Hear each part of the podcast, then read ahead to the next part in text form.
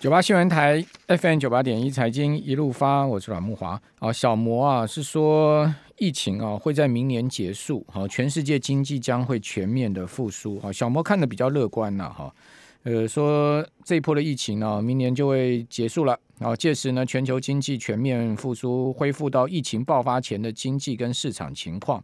哦，所以他把标准普尔五百指数的指数目标啊，看到五千零五十点。哦，这可是我现在目前看到最乐观的预期啊。哦，如果说到五千零五十点的话，哦，会叫现在目前的指数涨幅将近快十趴哦。那新兴市场呢，他也看得蛮乐观哦。他认为明年新兴市场股票会飙升十八趴。哦，新兴市场有这个两成的涨幅。那他把美国的国债殖率看的比较悲观，好，十年期国债殖率它预估啊，好，明年会升到二点二五哦，好，代表呃这个呃投资等级的公债哈，呃会出现空头，呃出现比较明显的跌势哈，这是小摩的看法。等一下我们来请教邓副总哈，啊，另外今年呢，新兴。股债表现并不好，好，主要是美元太强了，还有变种病毒哈，呃，受到变种病毒扩散，好，美国的升息影响哈，外资最近对中国以外的新股市突然就是缩手了，哦，疫情爆发以来流入的资金啊，哦，首次出现了比较明显的掉头的状况哈，哦，根据路透社的报道说呢，新兴市场排除了中国涌入的外国资金，十一月一十一月底哈由正转负了。哦，这个是呃去年三月疫情导致市场动荡来的第一次的状况哦。哦，所以呃，是不是啊？这个美元要开始抽走了，从新兴市场开始抽走。其实今年新兴市场债啊，哈，这个表现的蛮差的哈。那这样的状况会持续下去吗？请教红利投信投资策略部的邓胜明副总经理，邓副总你好。那主持人晚安，各位听众大家好。邓副总，今年新兴市场债表现的很不理想嘛？其实整个债市的。情况都不是太理想，对不对？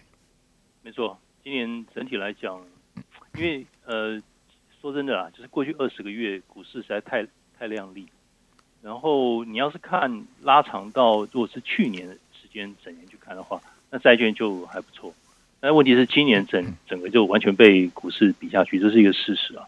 那而且你可以看，就是过去两年左右的一个时间，美股。跟全球哦，包包含就是你不要讲已开发国家，已开发国家如果把欧洲算进去，平均下去的话，等于就是白露掉了。所以如果以美股为主的话，美股事实上是碾压新兴市场。那整个趋势上来看，可能短期这个现象恐怕也不不不容易立刻扭转了，在三到六个月，或许六个月以上，看看有没有机会，六到十二个月以上，我觉得短线可能美股它的强势的那个。那个氛围，我觉得不容易立刻扭转。但如果说以一年以上的角度去看，那就未必。所以刚刚主持人问到那个新市场，还有没有机会？新市场债，那新市场债其实就是说你，你外资转到一个地地区去，他一定先做固定收益，那接下来才是股票嘛。那固定收益占的比重是数倍于这个股市的股权的一个配置，的确是这样。但问题是，美元如果说，因为之前呃，在一两周之前，之前联总会的说法是非常鹰派，那你可以看过了。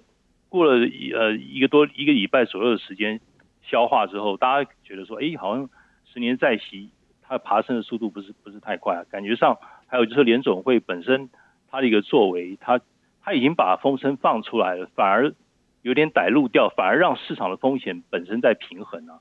所以如果说呃呃，主持人不知道您刚刚是说哪一家看明年是小摩吗？小摩对，看到二点五，我们的我们家的看法是两年两年内到二点五。所以我们的看法比较保守，没有他看二点二五了，他不是二点五了。我我我是说，我们家是两年看二点二五，等于就是说两年看二点二五。哦，那你们看的比较乐观嘛？嗯，对对对，我就是我们觉得比较平一点，不会说冲那么凶，等于一年五十个 bps 嘛，等于两年一百。他是看一年，哇，一下子从目前一点五直接喷七十五个 bps 上去。我我们是觉得不至于，而且我们可能中期趋势，其实我们对美元没看那么没看那么强啊。强是强在短短线，等于就是未来三到六个月，美元还是强。可是中期来讲的话，因为我觉得以估值的角度，不光是从估值角度去看啊，等于就是说，如果它升息速度，因为它也要，因为联准会其实还有三个委员还没到位，就是未来一年要补足那三个委员，所以联准会其实现在是缺人手。你供应链断裂，就联准会自己供自己人手供应链也是缺劳工，所以现在看起来。他们自己要补足人人手的话，在这个过程之中，我觉得他会亦步亦趋做。你看现在 consensus 不觉得在六月之前会有大幅升息的可能性嘛？consensus 还是这样去看。但如果说要让市场很意外的话，那你就一次升两码，那市场真的是会被你吓坏。不会，但是我觉得他做这种他他他，他不太可能会这样做了。我也我也不觉得他会这样做。嗯，所以他疯了。那那会伤到那个其中选举，明年那伤到那一定伤到股市啊！伤到股市就是伤到其中选举。对啊，那那，那民主党就不用玩，他们现在好不容易摆脱那个财政悬崖嘛，等于是那个举债上限终于就是谈妥了。那看起来民主党自己独立可以去提高它上限，所以明年二月之后那个上限就等于就是解脱这个部分，短期先解脱。那我觉得这个对他们来讲不会挖石头，挖一个坑给自己跳，这种可能性还是比较低。所以我们认为，如果这种预估的趋势是渐进式的话，我们估计是渐进式。那联准会如果是这样做，其实市场吓自己之后，你会发现那个最高的预估值哦，明年就是标普五百。刚刚讲五零五零的，我我我记得好像有一家是五千一，最多也没有超过五十点。五千一好像是瑞信是不是？对对对，然后最差好像是四千四，好像是大摩嘛。对，大摩大摩大摩是看的最差。你你你你现在如果是四千六去算的话，那这样你最低顶多跌不到七趴，最高也涨，好像呃也好像也没有超过十十趴哎。那这样去算的话，其实高低起伏，那我觉得明年标普五百感觉好像。顶多是很高的个位数的一个增长，好像也不是特别厉害。也就是说，如果毕竟连涨三年呢、啊，对，所以我们的看法是觉得，以复数年的角度去看，你现在应该要去压型市场。当然这是很 long term 了，大家都不太喜欢听太 long term 的东西。可是新兴市场今年台股算新兴市场里面最很强的、啊，非常强。越南也很强独树一帜。对啊。但是今年中国是很弱，所以它带动了整个新兴市场。亚太不然日本非常弱，香港也很差。有有人在赌说恒生国企，你你不太可能五年都不会涨，未来五年有一个看有我们有一个内部的一个笑话，就是说你去 bet 它未来五年恒生国企不可能停在这个地方都不会动，就是你要 bet 三到五年的一个趋势。现在的角度要去，我宁可我宁可去 bet 美苹果 bet 它会到两百块美金，比较有效率啦。因为对啊，你短线上面苹果那么强，我还不如去买强的嘞。是，事实上是这样。你觉得苹果会不会上三兆美金的市值？已经这样看了，市场看现在 已经已经这样去看了。我觉得它一定会上三兆。我觉得只是时间问题。对啊，因为搞不好那个年底、明年初，我觉得可非常快，股价涨一下，可能元月就看到了，搞不好十二月、十二月就看到了。你你你看，现在现在都在讨论 Christmas 圣诞老人行情嘛？你看哦，十一月底。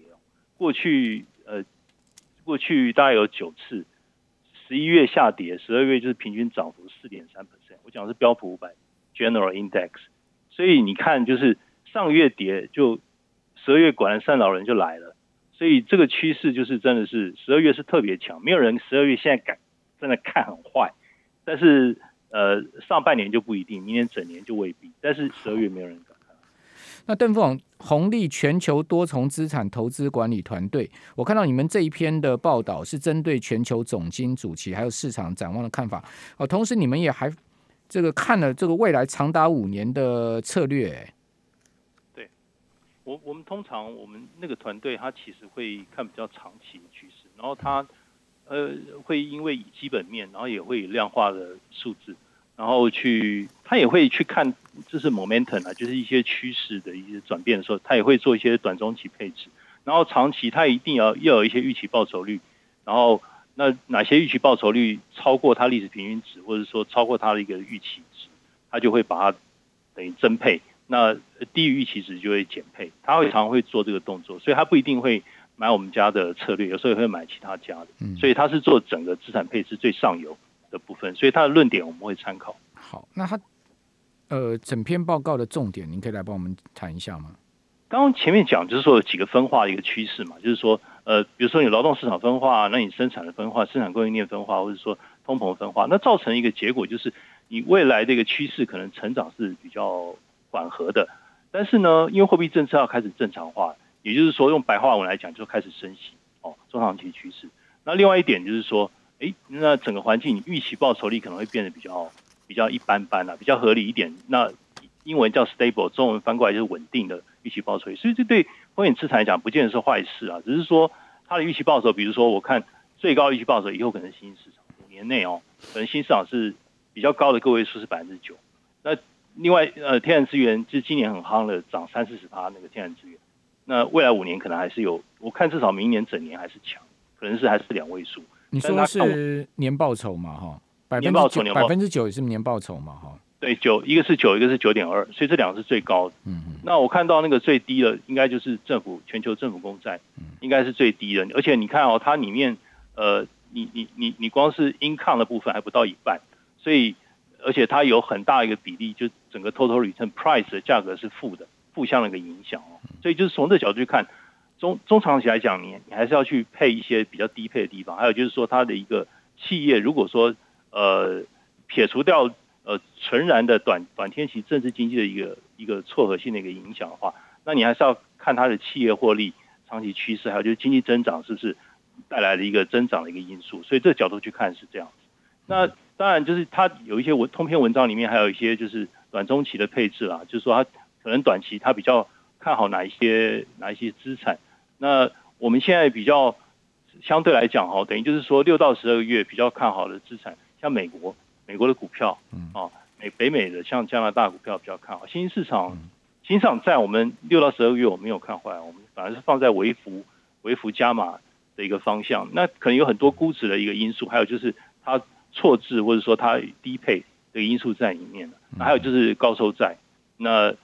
呃，比较特别的是，我们投资级因为也也有放在微幅呃增配哦，我们是减持国库券，可是事实上投资级不一定减持哦，因为我们是觉得就是存续期，你你配置固定收益，你要考虑不是只有吸收嘛，你有考虑这个存续期，因为它这个部分是加强它存续期期的部分，所以它其实也有买一些，所以相对是这样。那长天期的就等于公餐了，那长期来讲，你可以看哦，长期新兴市场在甚至是大幅加码。等于就是说，你三到五年趋势来讲，你更要更要增加，而不是说逢低买就对了。对对，要逢低买。然后美国的话，如果拉到呃三年以上，这个美美国的股票可能就不行，可能是要减码。相对来讲，那现在看起来六到十二个月还是还是加码。好，然后呃，就是大概情况大概是这样。所以我做一下简单结论，就是说短期内一年内，对不对？哦，看起来股市还是 OK 的，对不对？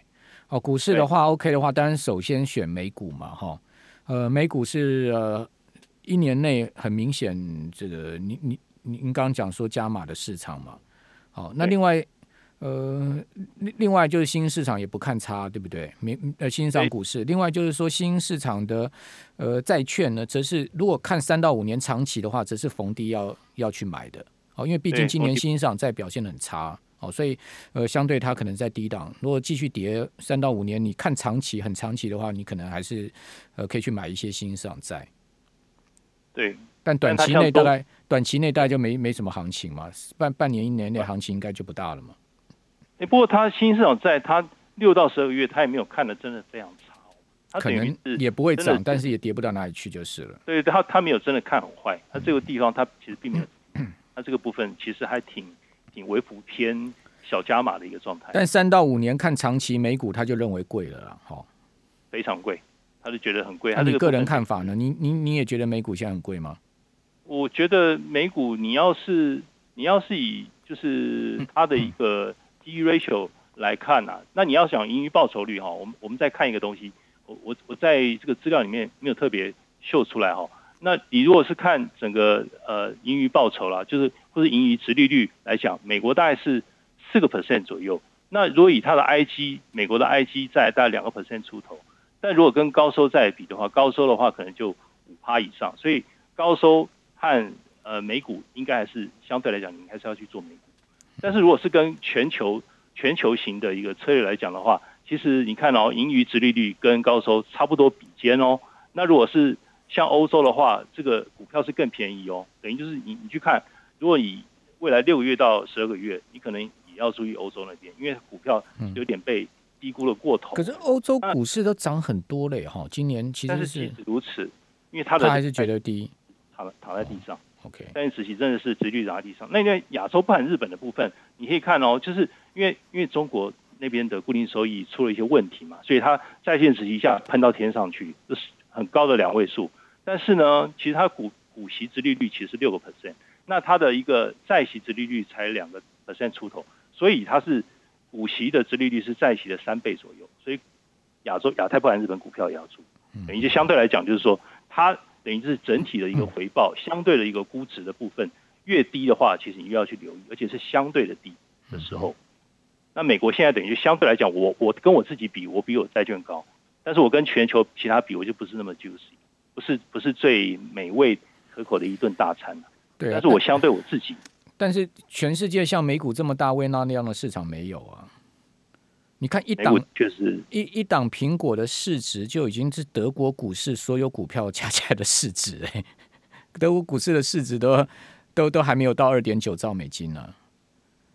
这很夸张，而且欧洲那边它的一个股股市的一个成分一个结构结构上来讲，跟美国高科技股的一个含金量完全不一样的。对啊，它有很多什么汽车啊、传统产业这些的。对对对，它蛮吃，还蛮吃整整个经济。我现在的一个，我我现在也也不敢想象，如果美股真的大跌，走入熊市的话，资金要往哪里跑？好，因为比如说你像苹果，一天晚上它的就一一一个交易日，它可以上亿股的交易。等于说，你由苹果股价一百七十块美金来算，它可一天的成交总值可以一百七十亿美金，等于等于台股的上市柜加起来的总成交值还要更高诶。